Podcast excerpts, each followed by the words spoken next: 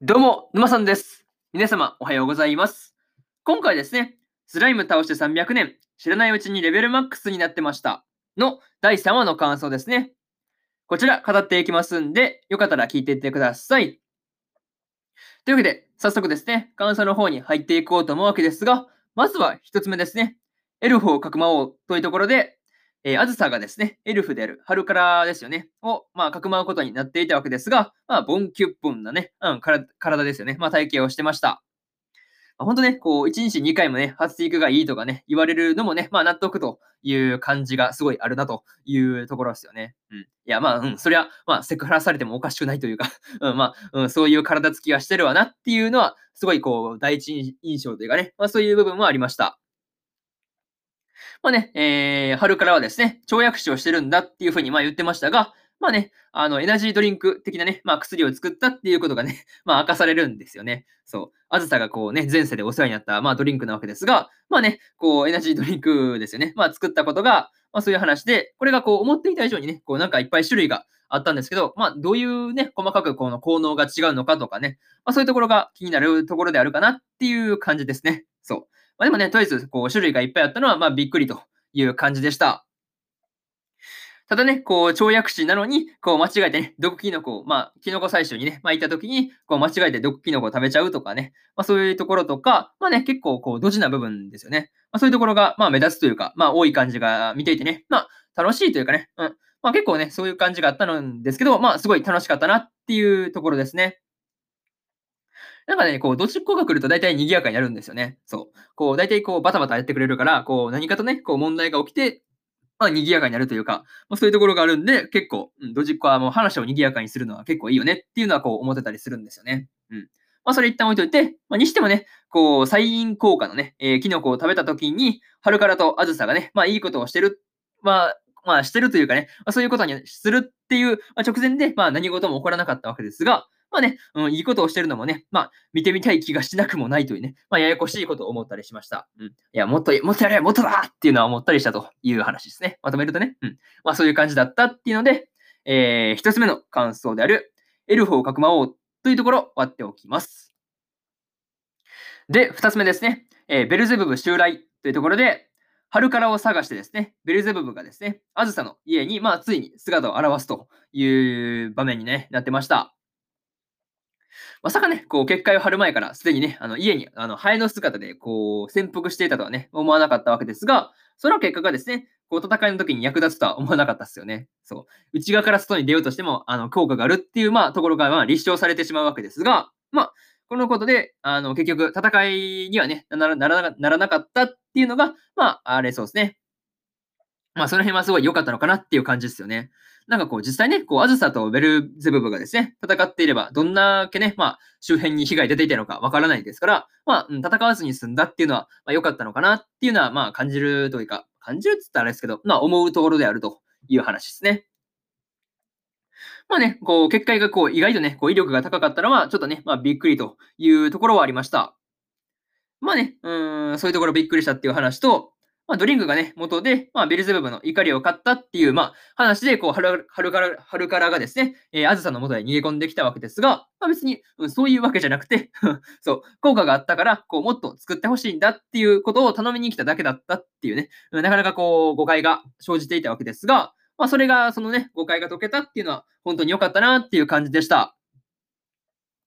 まあ、にしてもね、こう、魔族の間でもね、春からが作ったエナジードリンクが飲まれてるっていうのは、すごいなというふうに思ったりしました。うん、めっちゃね、売れてるよね、そう考えると。そう、多分、こう、ヘビーユーザーが多分増えてくるだろうなっていうのは、こう、思うというか、まあ、直感的にね、そういうふうに感じるという場面が多かったです。はい。とりあえず、これが2つ目の感想である、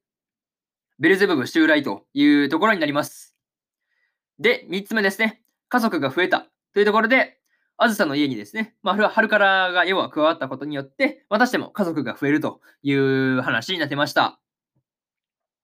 この時にですね、春からがね、まあ自分を追い出した国に対して、こう大量の税金を納めるのは嫌だからっていうね、うん、なかなかこう、事情っていうかね、ちょっと生々しい事情をね、まあ、あの、ぶち込んでくるっていうのがなかなかこう面白かったんですが、まあ、それでね、そう、残ろうとしてるっていうのがね、本当面白いですよね。そう。なかなかその辺がすごい面白かったなっていう話と、まあ、しかもね、工場を移してくるっていう話も出ていたわけですが、どんな工場なのかっていうのもね、まあ気になるところであるという話ですね。まあ果たして、春からのその、なんていうの、エナジードリンクですよね。まあこれを作ってる工場がどんなものなのかっていうのが、えー、次回以降というかね、まあ次回出てくるとは限らないんで、次回以降の楽しみとしておこうかなっていうふうに思ってる次第ですね。うん。まあそういう話と、あとはね、こう、ベルゼブブが、えー、ファルファーかですね、シャルシャをのどちらかをですね、まあ、幼女に迎えたがっていたわけですが、まあ、これはなんか、うん、わかる気がするなっていうのは思いましたね。まあ、だってね、こう、二人ともこう、素直でね、こう、キラキラしてて可愛いからね、まあ、あのー、ね、どっちか娘にちょうだいっていうのは、まあ、わからなくもないかなっていうね、うん、感じですよね。うん。そう、そういうところを思ったっていう話と、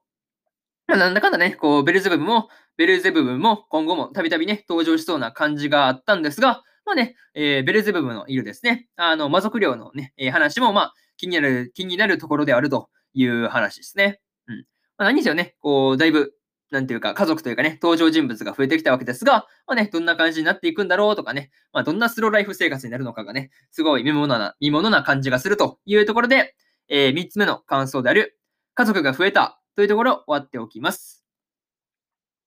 で、最後にというパートに入っていくんですが、今回ね、新しくハルカラとベルゼブブの2人がね、登場していたわけですが、またしてもね、こう、賑やかになりそうな感じがしましたね。何せ、これでね、アズサとライカプラス、えー、ファルファにシャルシャーのね、4人が、えー、もともとね、もともとというか、前回の時点で4人になったわけですが、そこにハルカラを加えて5人家族ですからね、もうだいぶ賑やかになったというか、すごいこう、食卓がこう、だんだん椅子が足りなくなってきてる感じがするなっていうところはありますよね。多分また増やすと思うんですけどね。うん。なんか、そういう感じはしたなっていう話でした。ただね、こう、ライカが実家に帰るというふうに言っていたので、こう、あずさの家族から一人離脱、一人、まあ、離脱してしまうパターンになるのかっていうね、うん、そこがちょっと次回の、まあ、気になれるところですよね。うん。まあ、ライカがね、とりあえずその一旦ね、あの一旦じゃなくて、一旦それを何のために帰るのかっていうところとかですね、まあ、そういうところがね、まあ、重点的に気になっているという話ですね。またですね、えー、次回の続きを楽しみにしていようかなっていうふうに思ってます。はい。またですね、こんな感じで、えー、スライム倒して300年、知らないうちにレベルマックスになってましたの第3話の感想の方、えー、こちら終わっておきます。で、先週、先々週はですね、えー、第1話と第2話の感想をですね、それぞれ感想の方ね、えー、喋ってますんで、よかったらこっちも聞いてみてください。っていうのと、えー、そうですね、えー、今日は他にも日本更新しておりまして、雲ですが何かの第15話の感想と、戦闘員派遣しますの第3話の感想ですね。この2本更新してますんで、よかったら、えー、こっちの2本も聞いてみてくださいという感じですね。はい。っていうのと、あもちろんね、こうネタバレが結構多いんで、まあもちろんね、こうアニメの本編見てからっていうのが、まあ条件になりますが、えー、目は見終わったからね、あの空き時間で聞いてもらえるといいのかなっていうふうに思ってる話ですね。はい。っていうのと、えー、明日ですね。明日は4本更新する予定でして、幼馴染が絶対に負けないラブコメの第2話の感想と、シャドウハウスの第3話の感想ですね。こちらと、86の3話の感想、プラス、えー、恋と呼ぶには気持ち悪いの5話の感想ですね。この4本を1、2、3、4とね、更新する予定なんで、よかったら明日もですね、ラジオの方、聞きに来てもらえると、ものすごく嬉しいですというところで、本日、えー、3本目のラジオの方、終わっておきます。えー、以上、沼さんでした。それでは次回の放送でお会いしましょう。それじゃあまたね。バイバイ。